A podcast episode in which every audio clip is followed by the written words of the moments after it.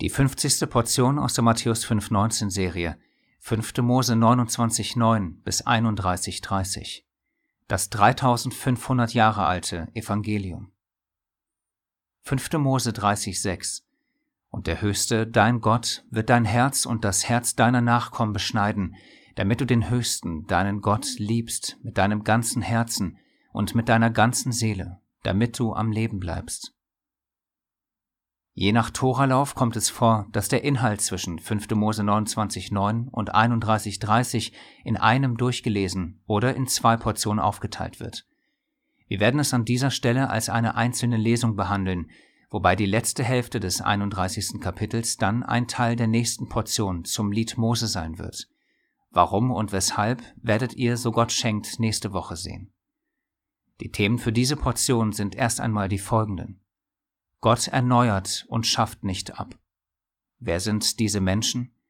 Zwischenstand und Eintreten in den ewigen Bund. Wie immer wünschen wir dir Gottes Segen beim Prüfen der Inhalte. Gott erneuert und schafft nicht ab. 5. Mose 28, 69 das sind die Worte des Bundes, den der Höchste im Land Moab Mose geboten hat, mit den Kindern Israel zu schließen, außer dem Bund, den er am Horeb mit ihnen geschlossen hatte. Dies sind die Worte, die wir zum Ende der letzten bzw. vorletzten Lesung hatten. Darin können wir ein Grundprinzip der Heiligen Schrift erkennen, nämlich dass immer wieder neue Bünde geschlossen werden. Anders ausgedrückt, Gott schließt neue Bünde und damit erneuert und erweitert er die alten. Die Frage, die hierbei auf der Hand liegt, ist, wird durch einen neuen Bund der alte abgeschafft?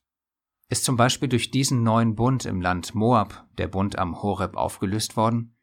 Selbstverständlich nicht. Der bereits bestehende Bund am Horeb wurde durch den neuen Bund hier im Land Moab erweitert und erneuert. Hierzu derselbe Vers in einer anderen Übersetzung, der diesen Gedanken aufgreift und in die Übersetzung einfließen lässt. Im Land Moab erneuerte der Höchste seinen Bund mit den Israeliten, den er am Berg Horeb mit ihnen geschlossen hatte. Dies sind die Worte, die er dem Volk durch Mose weitergeben ließ. Dieses Erneuern der Bünde ist also ein Grundprinzip im Vorgehen Gottes mit uns Menschen. So wie zum Beispiel der Bund mit Abraham nicht durch den Bund mit Isaak aufgehoben wurde, so wurde auch der mit Isaak nicht durch den mit Jakob aufgehoben und der mit Jakob nicht durch den mit den Nachfahren Jakobs und so weiter. Der Grund, warum diese Bündnisse nicht abgeschafft werden, sondern die neuen Bünde immer wieder auf den vorherigen von Abraham aufbauen und auf seiner Grundlage erneuert werden, ist sehr einfach. Hebräer 6,13 Denn als Gott dem Abraham die Verheißung gab, schwor er, da er bei keinem Größeren schwören konnte, bei sich selbst. Der Allmächtige hat es Abraham geschworen, und daher kann dieser Bund nicht aufgelöst werden. So auch der mit Isaak nicht, mit Jakob nicht und so weiter. Sollte also dieses immer wiederkehrende Erneuern der Bünde stimmen, dann kann Jesus nicht gekommen sein, um abzuschaffen, sondern er muss gekommen sein, um diese Bünde zu bestätigen. Römer 15,8 Ich sage aber, dass Jesus Christus ein Diener der Beschneidung geworden ist, um der Wahrhaftigkeit Gottes willen, um die Verheißungen an die Väter zu bestätigen. Darum steht auch in Matthäus 5, 17 bis 18 geschrieben, Ihr sollt nicht meinen, dass ich gekommen sei, um das Gesetz oder die Propheten aufzulösen. Ich bin nicht gekommen, um aufzulösen, sondern um zu erfüllen. Denn wahrlich, ich sage euch, bis Himmel und Erde vergangen sind, wird nicht ein Buchstabe noch ein einziges Strichlein vom Gesetz vergehen, bis alles geschehen ist. Unser Messias hat den Bund also nicht aufgelöst, sondern erfüllt, bestätigt und erneuert und uns so die Möglichkeit gegeben, Anteil an diesen Bünden zu haben. Wenn wir aber Christus angehören, so sind wir Abrahams Same und nach der Verheißung Erben. Galater 3, 29. Damit durch die Verheißung, die Abraham gegeben wurden, alle Welt gesegnet werden kann, siehe 1. Mose 18, 18, hatte unser Schöpfer der Gott Abrahams, Isaaks und Jakobs, schon vor seinem ersten Bund den Plan, alle Menschen, die an ihn glauben, in seinen ewigen Bund mit Abraham, Isaak, Jakob und ihren Nachfahren zu holen. Psalm 105, 8 bis 10. Er gedenkt ewig seines Bundes, des Wortes, das er geboten hat auf tausend Geschlechter hin, den er geschlossen hat mit Abraham und seines Eides, den er Isaak geschworen hat. Und er stellte ihn Jakob zur Satzung, Israel zum ewigen Bund. Damit diese tausend Geschlechter in den noch kommenden Jahrhunderten und Jahrtausenden in diesen ewigen Bund eintreten können, musste eine Art Hintertür in diesem erneuerten Bund im Land Moab offen gehalten werden. Was damit gemeint ist, lesen wir hier in 5. Mose 29, 13 bis 14. Und nicht mit euch allein schließe ich diesen Bund und diesen Eidschwur, sondern mit dem, der heute hier ist, der mit uns vor dem Höchsten, unserem Gott steht, und mit dem, der heute nicht mit uns hier ist. Unser allwissender Gott hat durch diese Worte und mit dem, der heute nicht mit uns hier ist, die erwähnte Hintertür für all diejenigen offen gehalten, die Jahrhunderte und Jahrtausende später an diesem Bund teilhaben werden. Wie? Durch Umkehr von Herzen. 5. Mose 30, 2 Du umkehrst zu dem Höchsten, deinem Gott, und seiner Stimme gehorchst nach allem, was ich dir heute gebiete, du und deine Kinder, mit deinem ganzen Herzen und mit deiner ganzen Seele. Unser liebender Vater möchte, dass wir von Herzen zu ihm umkehren. Und hierfür hat er eben diese Hintertür in seinem Bund offen gelassen. Denn er möchte, wie wir alle wissen, dass die ganze Welt gesegnet wird und dass alle Menschen gerettet werden und zur Erkenntnis der Wahrheit kommen. 1. Timotheus 2,4. Hierzu hat er einen Weg zurück zu sich und seinen Worten und Bünden geschaffen. Wir müssen nur durch diese Tür bzw. Hintertür gehen und dann auf dem schmalen Weg bleiben. Johannes 10,7 Da sprach Jesus wiederum zu ihnen, Wahrlich, wahrlich, ich sage euch, ich bin die Tür für die Schafe. Johannes 14,6 Jeschua spricht zu ihm, ich bin der Weg und die Wahrheit und das Leben. Niemand kommt zum Vater als nur durch mich. Und Matthäus 7, 13 bis 14. Geht ein durch die enge Pforte, denn die Pforte ist weit und der Weg ist breit, der ins Verderben führt, und viele sind es, die da hineingehen. Denn die Pforte ist eng und der Weg ist schmal, der zum Leben führt, und wenige sind es, die ihn finden.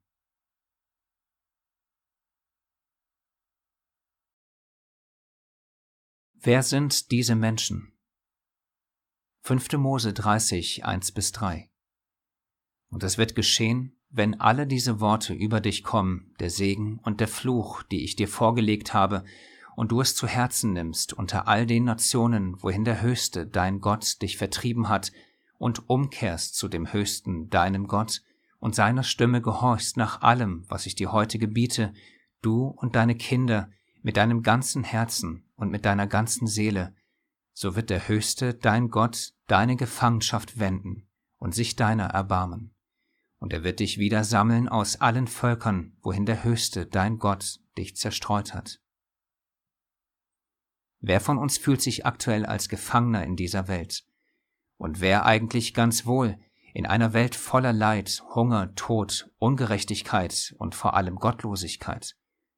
Wer von uns fühlt Schmerz in seinem Herzen, aber nicht, weil es uns selbst schlecht geht, sondern weil wir die Welt aus den Augen Gottes sehen. 1. Mose 6, 5 bis 6 Und der Höchste sah, dass die Bosheit des Menschen groß war auf der Erde und alles Gebilde der Gedanken seines Herzens nur böse den ganzen Tag. Und es reute den Höchsten, dass er den Menschen gemacht hatte auf der Erde, und es schmerzte ihn in sein Herz hinein. Nur in der schwachen, gefallenen und unveränderten Natur des Menschen können wir in einer derart lieb und gottlosen Welt wie unsere an uns selbst und nicht an das Herz Gottes denken. Aber, wie wir es schon häufig gesagt haben, nur weil wir diese Worte von uns geben, heißt das noch lange nicht, dass wir Tag und Nacht weinend auf unseren Knien verbringen. Dennoch streben wir eine Herzensveränderung an, die die Welt durch die Augen Gottes sehen möchte. Und bitten wir alle, als ein gemeinsames Volk dafür, dann wird er uns allen mehr und mehr durch seinen Geist in uns offenbaren, was seine Herzensangelegenheiten sind. 1. Korinther 2,10 Uns aber hat es Gott geoffenbart durch seinen Geist, denn der Geist erforscht alles, auch die Tiefen Gottes. Was wäre die naheliegendste Möglichkeit, durch die uns unser Schöpfer seine Herzensangelegenheiten offenbart? Natürlich durch sein Wort. Denn in seinem Wort ist sein Geist, und sein Geist in uns lässt uns Jahr für Jahr immer tiefer verstehen, was unser Gott sich von uns wünscht, was unser Gott mit seinem Volk vorhat und was sein prophetisches Wort zu bedeuten hat. Im Zusammenhang dieser Lesung bedeutet das vor allem die Buße und Umkehr seines Volkes. Sein Volk soll ihn von Herzen lieben und ihm gehorchen in allem. Wie wird das geschehen? Durch die Beschneidung unserer Herzen. Sein Volk soll irgendwann in der Zukunft von allen vier Himmelsrichtungen gesammelt werden, damit es in Einheit als ein Zeugnis für alle Welt leben kann. Warum prophezeit Gott das alles? A. Weil er treu ist und es seinem Volk versprochen hat. B. Weil er nicht nur durch seinen Geist in einem jeden von uns sein will, sondern auch in der Mitte seines wiedergesammelten Volkes, welches in Einheit und Gerechtigkeit lebt. Dies ist unserem Gott eine Herzensangelegenheit. Und C, weil er sich auf diese Weise aller Welt als allmächtiger und liebender Schöpfer offenbaren will. Und um all das Realität werden zu lassen, hat er einen Erlösungsplan, den er durch seinen Sohn, unseren Messias Jeschua, verwirklichen wird. Zu diesem Erlösungs- und Wiederherstellungsplan gehört es, dass auf irgendjemanden die eingangs gelesenen Verse zutreffen müssen noch einmal die wichtigsten Aussagen daraus. Und es wird geschehen. Du wirst umkehren zu dem Höchsten, deinem Gott, mit deinem ganzen Herzen. Er wird dich wieder sammeln aus allen Völkern, wohin der Höchste, dein Gott, dich zerstreut hat. In den darauffolgenden Versen sechs und acht steht dann geschrieben, Und der Höchste, dein Gott, wird dein Herz und das Herz deiner Nachkommen beschneiden, damit du den Höchsten, deinen Gott, liebst, mit deinem ganzen Herzen und mit deiner ganzen Seele, damit du am Leben bleibst. Und du wirst umkehren und der Stimme des Höchsten gehorchen und wirst alle seine Gebote tun, die ich dir heute gebiete. Auf wen treffen diese Aussagen zu? Denn es wird ja geschehen, wie es die ersten Worte in dieser Prophezeiung betonen. Ist es das Judentum? Eher nicht, denn sie sind zwar zu einem Teil ins Land zurückgekehrt, aber sie haben ihren Messias nicht angenommen. Ferner und das ist bei diesen und ähnlichen Prophezeiungen sehr wichtig, sind die Juden vorrangig die Nachkommen von nur zwei der zwölf Stämme Israels. Und die meisten haben sich nicht in ihren Herzen beschneiden lassen. Römer 2, 28 bis 29. Denn nicht der ist ein Jude, der es äußerlich ist. Auch ist nicht das die Beschneidung, die äußerlich am Fleisch geschieht, sondern der ist ein Jude, der es innerlich ist, und seine Beschneidung geschieht am Herzen, im Geist, nicht dem Buchstaben nach. Treffen diese Prophezeiung dann vielleicht wegen der aus dem NT bekannten Herzensbeschneidung auf das Christentum zu? Offensichtlich auch nicht, denn keineswegs hält man als Christenheit das Gesetz Gottes. Diejenigen, auf die diese Prophezeiung zutrifft, werden dies aber tun. 5. Mose 30,8 und du wirst umkehren und der Stimme des Höchsten gehorchen und wirst alle seine Gebote tun, die ich dir heute gebiete. Die Betonung liegt auf dem Du wirst. Es ist also eine feste und unumstößliche Zusage Gottes, genauso wie im ersten Vers beschrieben, und es wird geschehen. Wie kann aber unser allwissende Gott solche Aussagen treffen, wenn es von uns und unserem schwachen Fleisch abhängt? Ginge es nach uns, ganz ohne seine Gnade, würden wir sicherlich unsere eigenen Wege gehen, ganz so wie es geschrieben steht. Römer 7, 18 bis 19. Denn ich weiß, dass in mir, das heißt in meinem Fleisch, nichts Gutes wohnt. Das Wollen ist zwar bei mir vorhanden, aber das Vollbringen des Guten gelingt mir nicht. Denn ich tue nicht das Gute, das ich will, sondern das Böse, das ich nicht will, das verübe ich. Hinsichtlich des heiligen Gesetzes bedeutet dieses Dilemma des rebellischen Fleisches folgendes. Römer 8, 6 bis 7. Denn das Trachten des Fleisches ist Tod, das Trachten des Geistes aber Leben und Frieden, weil nämlich das Trachten des Fleisches Feindschaft gegen Gott ist. Denn es unterwirft sich dem Gesetz Gottes nicht und kann es auch nicht. Da also unser Fleisch sich dem Gesetz Gottes nicht unterwirft, muss unser himmlischer Vater selbst dafür sorgen, dass das, was von ihm prophezeit wurde, auch wirklich geschieht. Und wie er das macht, wissen wir aus dem NT und können es auch hier in dieser Portion lesen. Noch einmal die Verse dazu aus 5. Mose 30, 6 und Vers 8.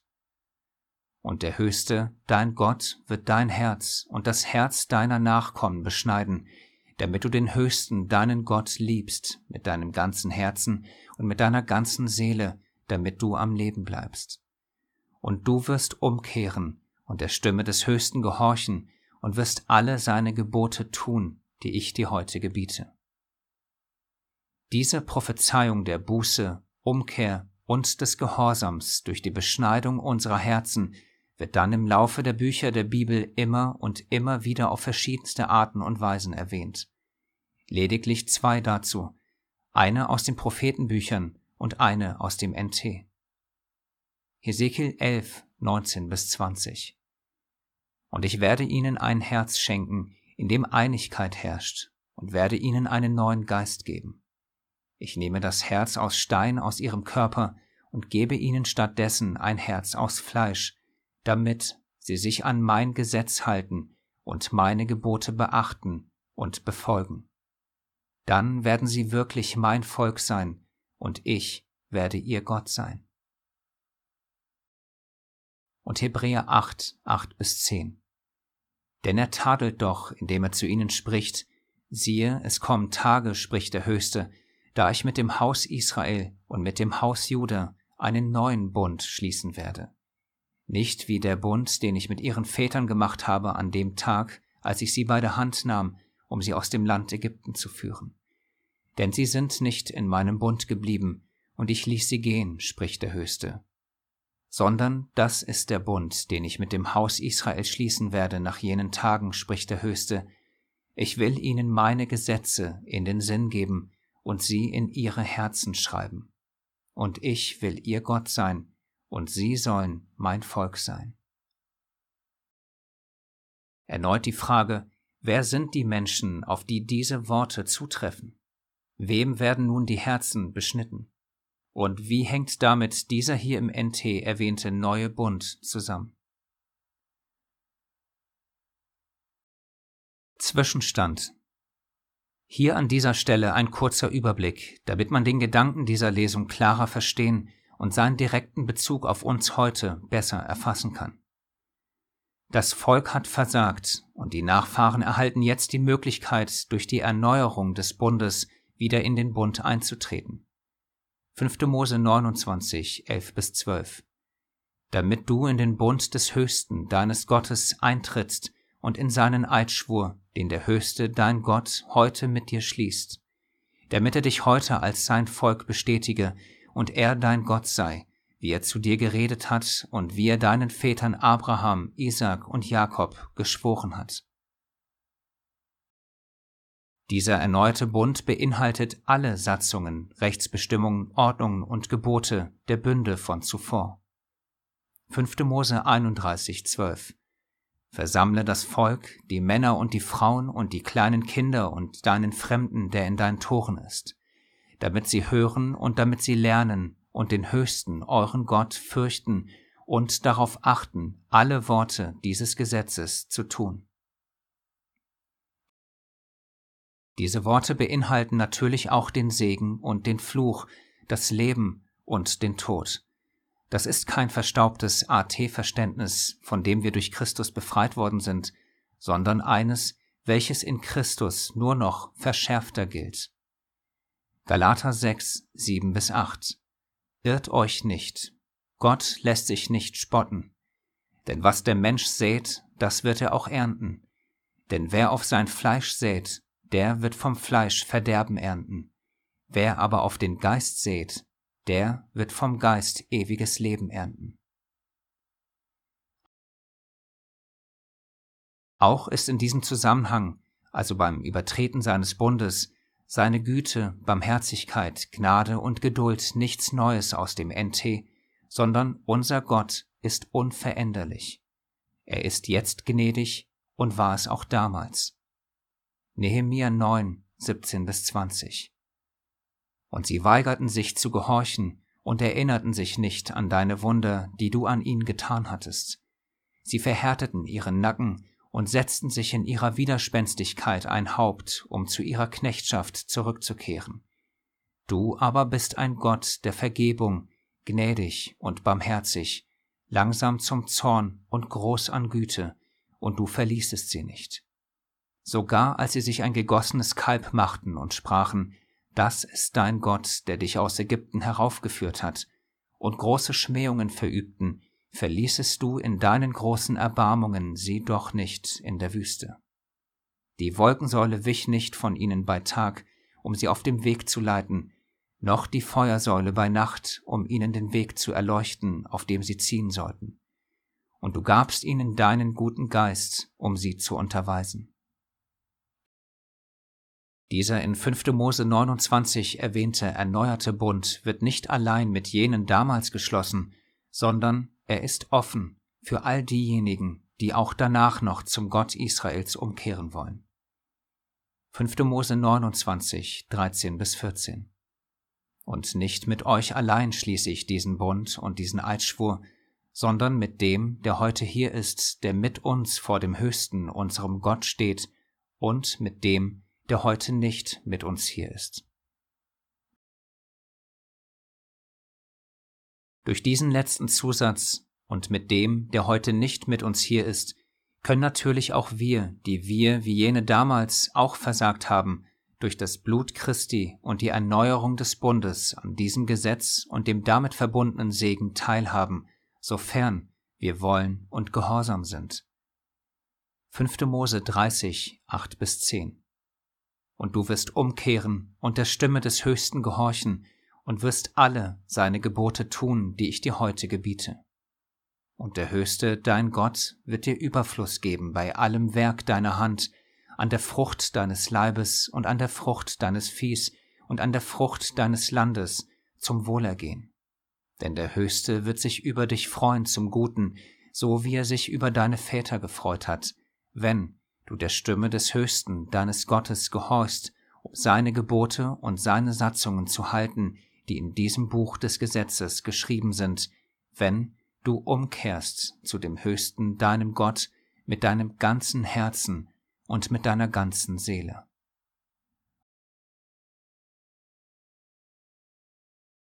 Und wenn folgende falsche Lehre in unseren Köpfen umherschwirren sollte, dass das alles viel zu schwer für uns wäre, hat unser allwissender Gott ganz zufällig direkt im nächsten Vers die Antwort darauf. 5. Mose 30, 11 und Vers 14. Denn dieses Gebot, das ich dir heute gebiete, ist nicht zu wunderbar für dich und nicht zu fern, sondern das Wort ist sehr nahe bei dir, in deinem Mund und in deinem Herzen, so dass du es tun kannst. Dass das Wort in unseren Herzen ist, setzt natürlich voraus, dass wir, wie zuvor beschrieben, im Herzen beschnitten worden sind. Noch einmal die Verse dazu, weil sie so wichtig sind und das Leben in sich tragen. 5. Mose 30, 6 und Vers 8. Und der Höchste, dein Gott, wird dein Herz und das Herz deiner Nachkommen beschneiden, damit du den Höchsten, deinen Gott, liebst mit deinem ganzen Herzen und mit deiner ganzen Seele, damit du am Leben bleibst. Und du wirst umkehren und der Stimme des Höchsten gehorchen und wirst alle seine Gebote tun, die ich dir heute gebiete. Trifft das auf uns zu und unser Herz ist wirklich beschnitten worden, dann fällt es uns nicht schwer, ihn zu lieben und seine Gebote zu halten.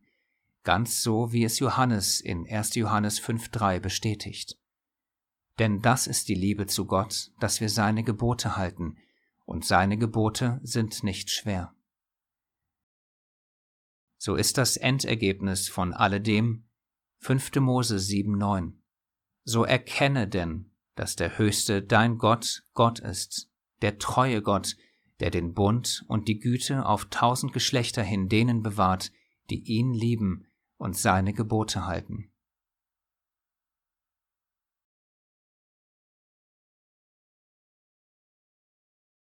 Eintreten in den ewigen Bund? Zurück zu den Fragen vor dem Zwischenstopp. Wer sind die Menschen, auf die folgende Prophezeiung zutreffen? 5. Mose 30, 6 und Vers 8. Die beschnittene Herzen haben, umkehren, Gott mit allem lieben und alle seine Gebote tun.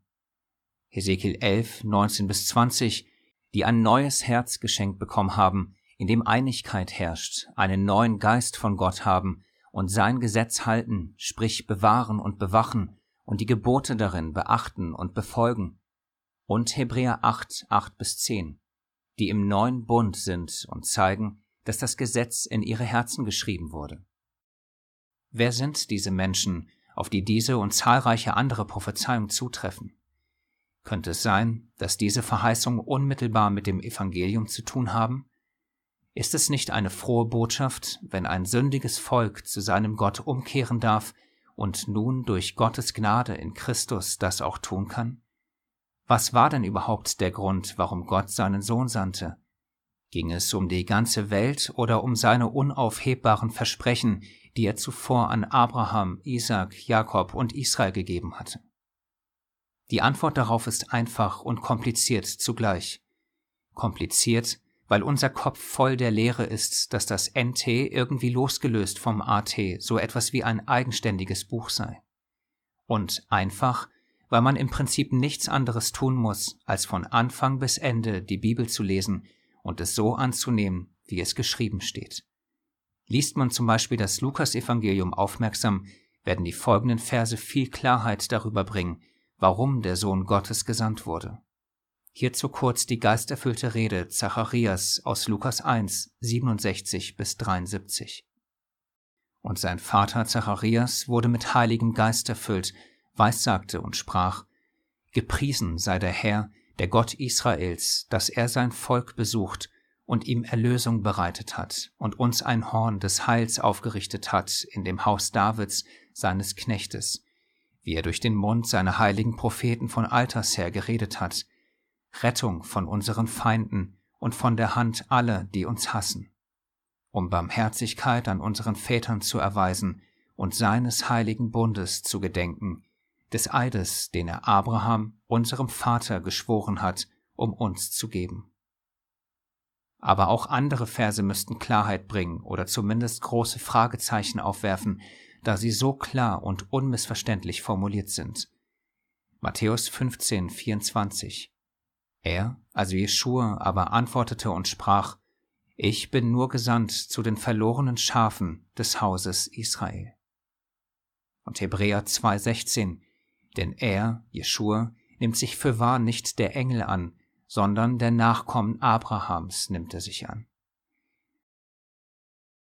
Zum Abschluss noch eine sehr anschauliche Stelle, die zu den Worten Zacharias passt, der wie eben gelesen geisterfüllt sprach, sein Volk besucht, ihm Erlösung bereitet hat. All das hat Gott durch den Mund seiner heiligen Propheten von alters her geredet. Einer dieser zahlreichen Propheten, der dies im Namen Gottes vorausgesagt hat, ist Jesaja. Dort steht sehr klar und unmissverständlich geschrieben, warum unser himmlischer Vater seinen Sohn gesandt hat und was sein Auftrag war und ist. Jesaja 49, 5 bis 6. Und nun spricht der Höchste, der mich von Mutterleib an zu seinem Knecht gebildet hat, um Jakob zu ihm zurückzubringen, und Israel ist nicht gesammelt worden. Aber ich bin geehrt in den Augen des Höchsten, und mein Gott ist meine Stärke geworden. Ja, er spricht, es ist zu gering, dass du mein Knecht seist, um die Stämme Jakobs aufzurichten und die Bewahrten von Israel zurückzubringen. Ich habe dich auch zum Licht der Nationen gesetzt, um meine Rettung zu sein bis an das Ende der Erde. Wie zuvor erwähnt, im Prinzip sehr einfach und klar. Was es nicht einfach und klar macht, sind unsere vordefinierten Ansichten. Im Grunde ist aber bei unserem Gott alles klar und offensichtlich, denn alles hat bei ihm seine Ordnung. So auch bei seinen unauflösbaren und ewigen Versprechen. Zuerst sein Volk, dann gerne jeder andere auch, der sich dem Gott Israels unterwerfen und ihm gehorsam sein möchte. Auch das ist kein ungerechtes AT-Verständnis, sondern eines, welches uns zum Beispiel auch ein Paulus lehrt. Römer 1,16 Denn ich schäme mich des Evangeliums von Christus nicht, denn es ist Gottes Kraft zur Errettung für jeden, der glaubt, zuerst für den Juden, dann auch für den Griechen. Anmerkung hier stehen die Begriffe Jude und Grieche stellvertretend für alle Israeliten und Nicht-Israeliten und selbstverständlich nicht für die Nachfahren der Juden und Griechen allein.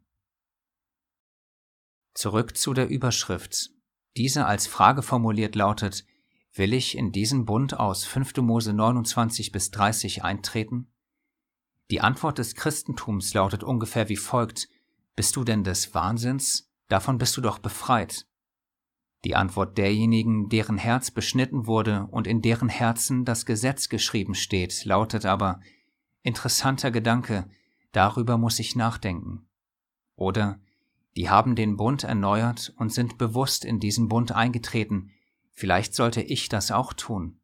Oder wiederum andere, das habe ich bereits getan, denn was könnte daran falsch sein, wenn ich weiß, dass mein Gott allmächtig, allwissend, vollkommen, gerecht, unveränderbar und seine Worte ewig und heilig sind.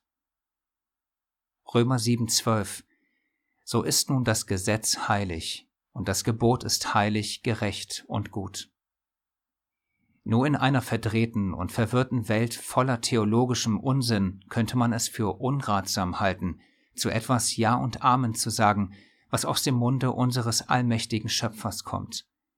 Alles, was er sagt und tut, ist gerecht. Und will man als ein Kind Gottes seinem liebenden Vater vertrauen, darf und sollte man das in allen Bereichen tun. Denn er ist unser gütiger, barmherziger und gnädiger Gott, der um seines Versprechens und somit um seines Namens willen die Umkehr und den Gehorsam in uns anfacht, unsere Herzen beschneidet und in uns seine Liebe ausschüttet, so dass wir mehr und mehr verstehen dürfen, dass es gut ist, wenn wir seiner Stimme gehorchen und alle seine Gebote tun, die er damals wie heute uns gebietet. Und der Höchste, dein Gott, wird dein Herz und das Herz deiner Nachkommen beschneiden, damit du den Höchsten, deinen Gott, liebst mit deinem ganzen Herzen und mit deiner ganzen Seele, damit du am Leben bleibst. Und du wirst umkehren und der Stimme des Höchsten gehorchen und wirst alle seine Gebote tun, die ich dir heute gebiete. In uns muss ein Schalter umgelegt werden, der diesen verwerflichen Gedanken regelrecht herausreißt. Es ist etwas Schlechtes, die Gebote Gottes zu halten. Das ist Menschenwort. Gottes Wort aber sagt, Und nun, Israel, was fordert der Höchste, dein Gott, von dir, als nur den Höchsten, deinen Gott, zu fürchten, auf allen seinen Wegen zu wandeln und ihn zu lieben und dem Höchsten, deinem Gott, zu dienen mit deinem ganzen Herzen und mit deiner ganzen Seele, indem du die Gebote des Höchsten und seine Satzungen, die ich dir heute gebiete, hältst, dir zum Guten. 5. Mose 10, 12 bis 13. Gott sagt dir, mir, uns allen, ihn lieben, indem man seine Gebote hält, uns zum Guten. Nicht um sich seine Liebe oder Gnade zu erarbeiten, sondern weil man seine Liebe und Gnade umsonst erhalten hat. Aber die fast 2000 Jahre alte Lehre besagt, bloß nicht die Gebote halten, weil dann fällst du aus der Gnade. Als wäre das heilige Gesetz, das aus der fürsorglichen Liebe unseres himmlischen Vaters kommt, etwas Böses. Oder als ob es irgendwie verwerflich wäre, so leben zu wollen, wie es uns der Sohn Gottes vorgelebt hat, nämlich nach allen Geboten seines und unseres Vaters. Verrückte und verdrehte Welt, kann man dazu nur sagen. Aber am Ende, bei all den Debatten, die es da draußen gibt, bleibt es damals wie heute jedem selbst überlassen, das Angebot unseres Gottes anzunehmen oder nicht. 5. Mose 30, 19 Ich nehme heute den Himmel und die Erde als Zeugen gegen euch. Das Leben und den Tod habe ich euch vorgelegt, den Segen und den Fluch. So wähle das Leben, damit du lebest du und deine Nachkommenschaft. Denn wenn ihr gemäß dem Fleisch lebt, so müsst ihr sterben, Wenn ihr aber durch den Geist die Taten des Leibes tötet, so werdet ihr leben.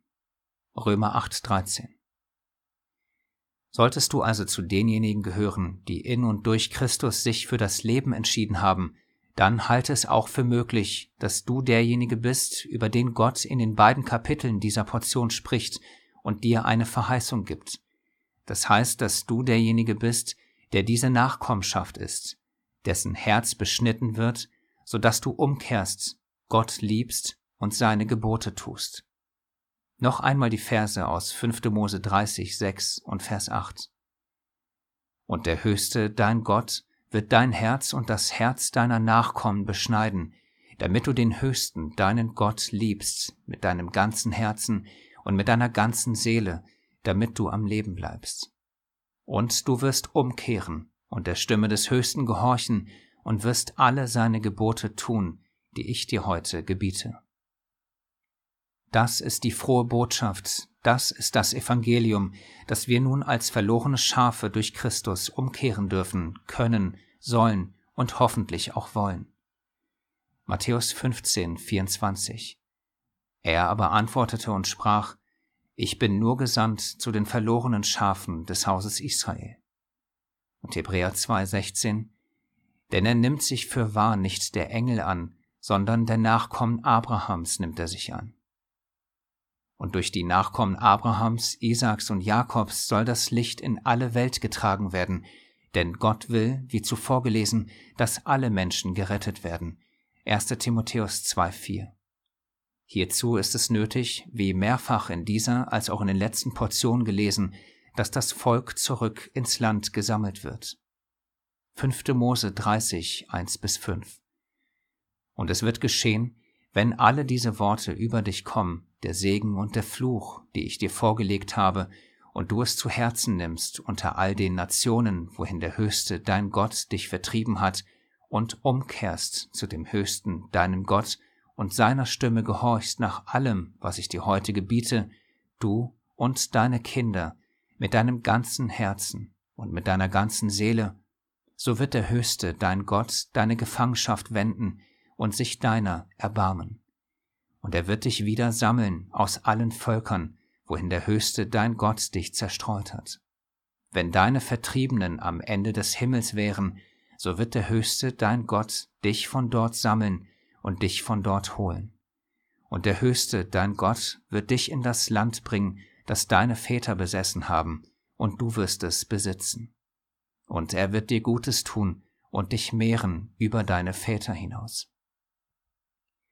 Solltest du dich, wie zuvor gefragt, durch diese Prophezeiung Gottes angesprochen fühlen, dann solltest du dein Herz vor allem für zwei ganz praktische Dinge in deinem Glaubensleben offen halten. Erstens, bewusst noch einmal Ja und Amen zu diesem Bund zu sagen und zweitens, irgendwann bereit dafür zu sein, in das Land zurückzukehren, sobald der Ruf kommt. Wir, aus persönlicher Erfahrung, können dir sagen, dass Gott wahre Wunder wirkt, wenn man sein Herz für diese Dinge öffnet. Ein kurzes Zeugnis dazu. Vor zwei Jahren haben wir als Gemeinschaft beim Posaunenfest diese und die Portionen davor Revue passieren lassen.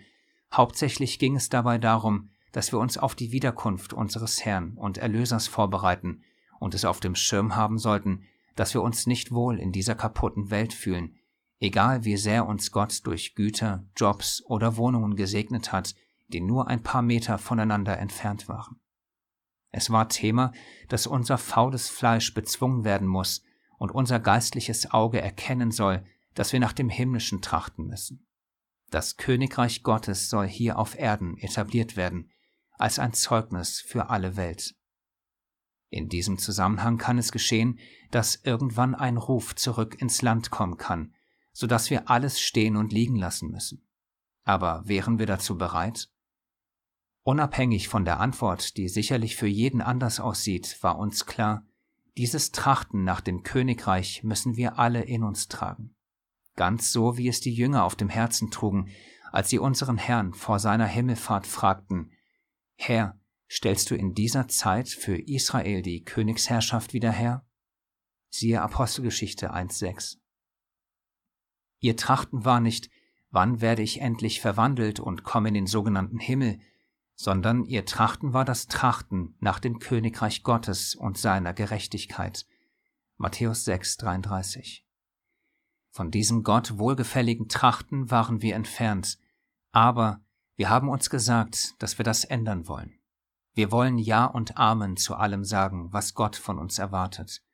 So haben wir, jeder, der wollte, nach einem Gebet Ja und Amen zu diesem ewigen Bund gesagt und sind noch einmal bewusst in diesen ewigen Bund eingetreten, ganz so wie das Volk damals.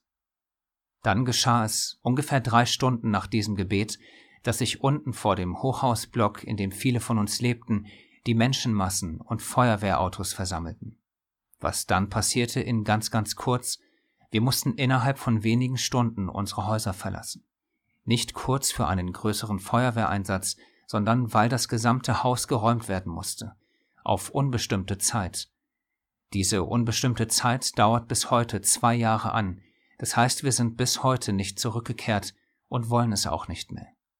Punkt ist, dass dies alles passend zur Portion, passend zum Posaunenfest und passend zu unserem Gebet innerhalb nur weniger Stunden geschah und für uns das Wirken Gottes aufzeigt. Er, nicht wir, legte es in unser Herz, und er bewirkte dies alles. Wir haben lediglich Ja und Amen gesagt. Und warum bewirkt er solche Dinge? Weil er sein Volk ruft, und diejenigen, die ihre Herzen offen halten, hören diesen Ruf. Das alles mag, ebenfalls wie zuvor erwähnt, durch den Sauerteig der Religion als total abstrus und als ein Zufall gelten, aber für diejenigen, die das Zeugnis Jesu haben und die Gebote Gottes halten, ist das nichts Abstruses, sondern die Vorstufe zu dem, was uns am Ende der Tage noch bevorsteht. Offenbarung 14.12 Hier ist das standhafte Ausharren der Heiligen, hier sind die, welche die Gebote Gottes und den Glauben an Jesus bewahren. Zum Abschluss. Die entscheidende Frage bleibt bei all den verschiedenen Auslegungen, die es da draußen gibt, dass du für dich selbst entscheiden musst, ob du dich in deinem Innersten durch diese und all die Lesung zuvor angesprochen fühlst oder nicht. Spricht Gott durch diese Worte zu deinem Herzen oder nicht? Oder anders gefragt, zählst du dich nun zu diesem Bundesvolk Israel oder nicht? Hast du die frohe Botschaft, die am Anfang des Buches beginnt und am Ende aufhört, erfasst oder nicht? Bist du das Verlorene, was Gott durch seinen Sohn sucht oder nicht? Lukas 19, 9 bis 10 Und Jeschua sprach zu ihm, Heute ist diesem Haus Heil widerfahren, weil auch er ein Sohn Abrahams ist. Denn der Sohn des Menschen ist gekommen, um zu suchen und zu retten, was verloren ist.